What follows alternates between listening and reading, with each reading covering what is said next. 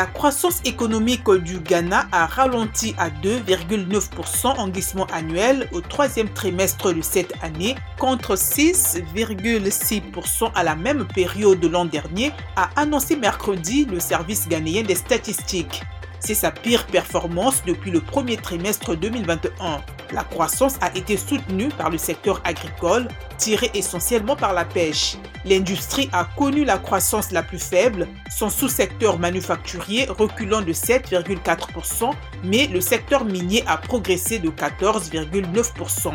La Banque mondiale se dit préoccupée par la lenteur des créanciers à discuter de la restructuration de la dette avec la Zambie alors qu'elle est en train de débloquer 100 millions de dollars pour ce pays criblé de dettes. La Zambie a un besoin urgent d'allègement de sa dette pour rétablir la viabilité de sa dette à moyen terme et attirer les nouveaux investissements nécessaires à la croissance et à l'emploi, a déclaré mercredi le président de la Banque mondiale, David Malpass, dans un communiqué. Terminons par le FMI qui a approuvé le décaissement de 27,41 millions de dollars en faveur de la Gambie.